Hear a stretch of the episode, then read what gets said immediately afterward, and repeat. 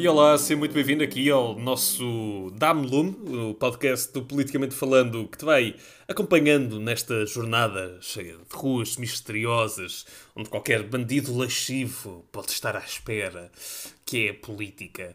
Já vamos aqui no episódio 52 deste podcast. Uh, próprios para o episódio 50, que nunca chegámos a referir. Uh, passou aqui um bocadinho despercebido. Nós fizemos a festa entre nós, mas realmente não dissemos nada. Um, mas pronto, para todos os efeitos, já vamos no 52, uh, o que é sempre bastante positivo. Obrigado a ti que, que nos continuas a ouvir, uh, se calhar não desde o início, mas pelo menos já há algum tempo. Um, meu nome é Manuel Carvalho e não é sem razão uh, que ali no início falava assim de um cenário mais conturbado. Um, hoje tenho aqui comigo outra vez o Francisco Fernandes, que nos vem explicar, no fundo, o também conturbado momento que vive uh, o país mais pobre do continente americano. Uh, falamos aqui do Haiti e também aproveito já para lançar a pergunta, Francisco. Uh, nós recentemente tivemos a triste notícia de que o presidente do Haiti foi assassinado mas essa notícia também trouxe à superfície uma série de outros momentos agitados que o, que o Haiti tem vivido. Portanto, eu começava por este ponto. Como é que o Haiti chegou aqui a esta situação de até terem um presidente assassinado? Bom, uh, lá, Manuel, eu penso que a essa resposta, essa pergunta, aliás, nós podemos responder pelo menos numa primeira fase com o dado que tu mencionaste uh, muito bem. O Haiti é o país mais pobre do continente americano Uh, muitos de nós, com certeza, lembrar-nos do trágico sismo que uh, devastou o país em 2010, mas os problemas que o Haiti vive já estavam todos lá, o sismo veio com certeza agravá-los. É? e portanto, para falarmos da instabilidade constante que o Haiti vive e que culminou neste, nesta tragédia, talvez seja útil mencionarmos alguns dados. Por exemplo, no Haiti, 60% da população vive na pobreza que é um número absolutamente uh, preocupante.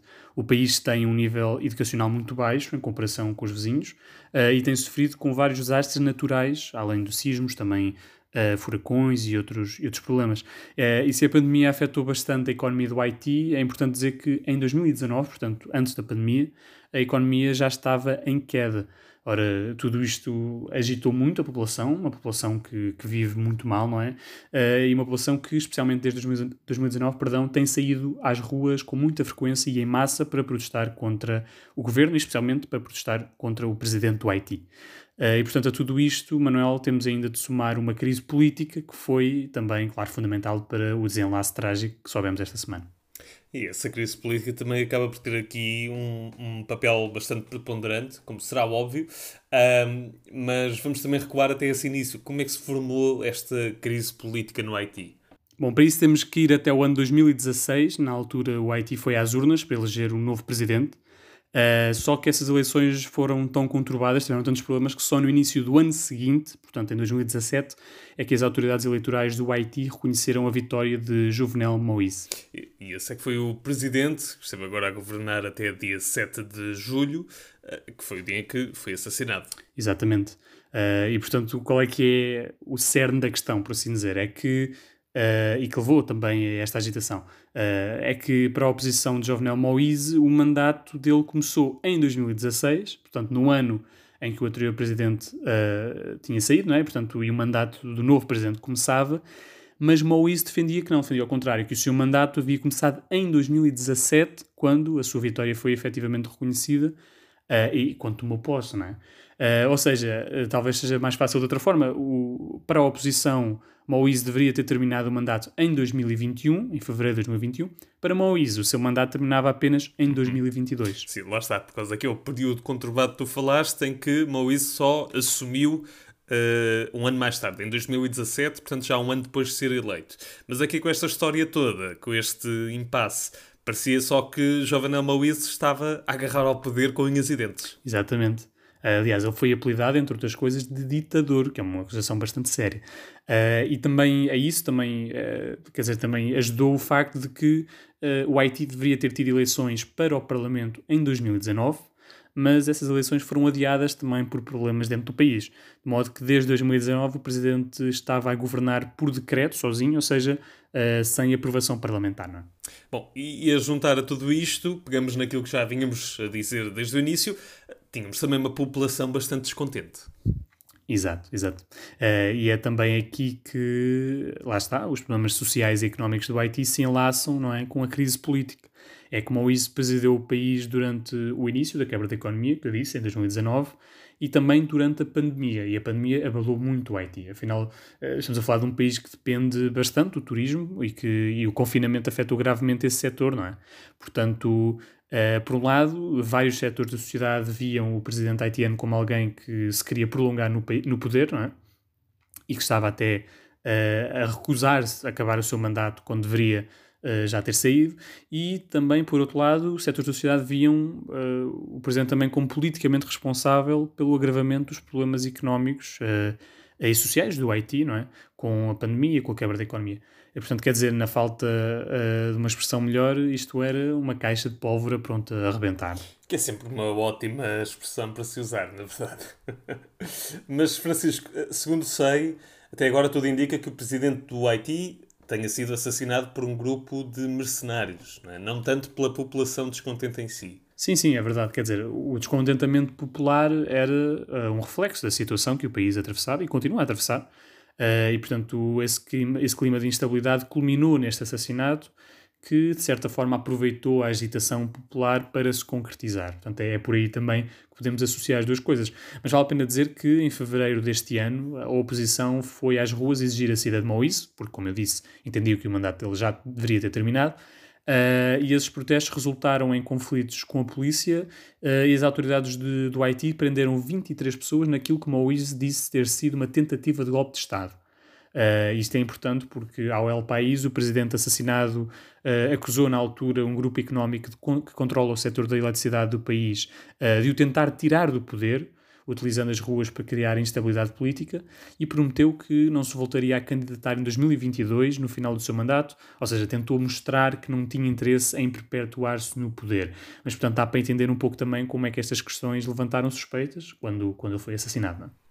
Bom, mas a verdade é que, como tu disseste, ele foi assassinado, portanto, tivesse ou não interesse, acabou por ser retirado do poder de forma bastante trágica. Sim, exato. Quer dizer, ainda não sabe por quem, por ordem de quem, porque estamos a falar de mercenários, como tu referiste. As autoridades do Haiti disseram que quem levou a cabo o assassinato foi um grupo de 28 pessoas, de 28 mercenários estrangeiros, a maioria colombianos, mas onde se incluíam também uh, dois cidadãos americanos e haitianos, portanto com, com dupla nacionalidade. Uh, e neste momento, 17 dos suspeitos já foram detidos, com a ajuda da população, que se mobilizou também. Três foram mortos pela polícia e oito estão ainda a ser procurados.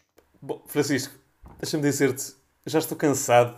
Nós ainda só vamos aqui com alguns minutos, acho que ainda nem chegamos aos 10 minutos de episódio. Mas ainda assim eu tenho que fazer esta pergunta. Depois de tudo isto, desta enorme volta que nós já aqui demos, quem é que vai ficar à frente do Haiti? Bom, essa é, é a pergunta para um milhão de dólares, é uma pergunta difícil de responder.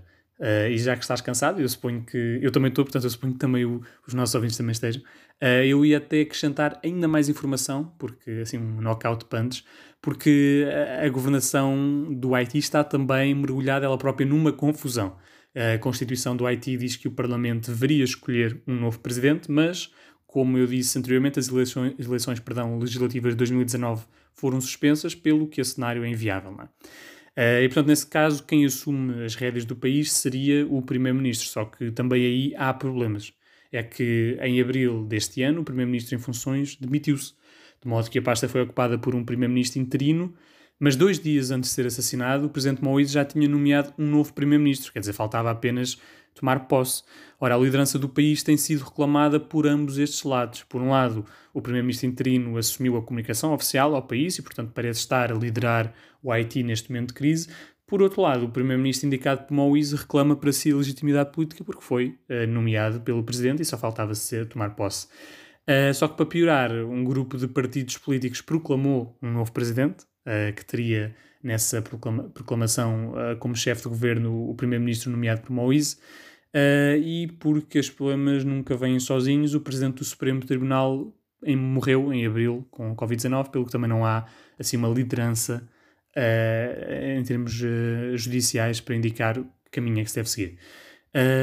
mas deixa-me só para terminar, Manel, dizer o seguinte: que entre toda esta confusão uh, parece importante referir e sublinhar, porque isto é fundamental, que esta situação política só vem enfraquecer ah, as possibilidades de melhoria uh, na vida dos cidadãos do Haiti e, portanto, num país com 60% das pessoas a viver na pobreza, como referimos no início, uh, isso é, é profundamente preocupante. Sim, e realmente é importante não nos esquecermos dessa parte, porque esta situação no Haiti parece quase cómica, quando vês que há uma data de pessoas que agora podem ou não assumir o poder e que ao mesmo tempo não há ninguém para impor a ordem. Um, mas é importante referir, lá está, este é o país mais pobre do continente americano e estamos aqui a falar de milhares de pessoas, para todos os efeitos. Mas bom, uh, Francisco, parece-me aqui uma boa nota para terminarmos. Muito obrigado, como sempre, pela tua explicação. Há dias que é, pronto, um pouco mais exaustiva, uh, mas é importante também estar a parte destas, destas questões. Ah, é, Manuel, obrigado. E quanto a ti que nos ouves, uh, se ficaste com alguma questão ou se tens simplesmente interesse por política internacional ou nacional, uh, o que é perfeitamente viável em pleno século XXI, eh, não te esqueças de passar pela nossa página do Instagram, Politicamente Falando PT, onde tentamos, pelo menos, descomplicar os temas mais complexos e muitas vezes aborrecidos deste mundo encantado, onde há reis, princesas e legislações. Esta frase é incrível e é da autoria do Francisco Fernandes. Fica aqui para todos saberem. Como sempre, muito obrigado e até à próxima.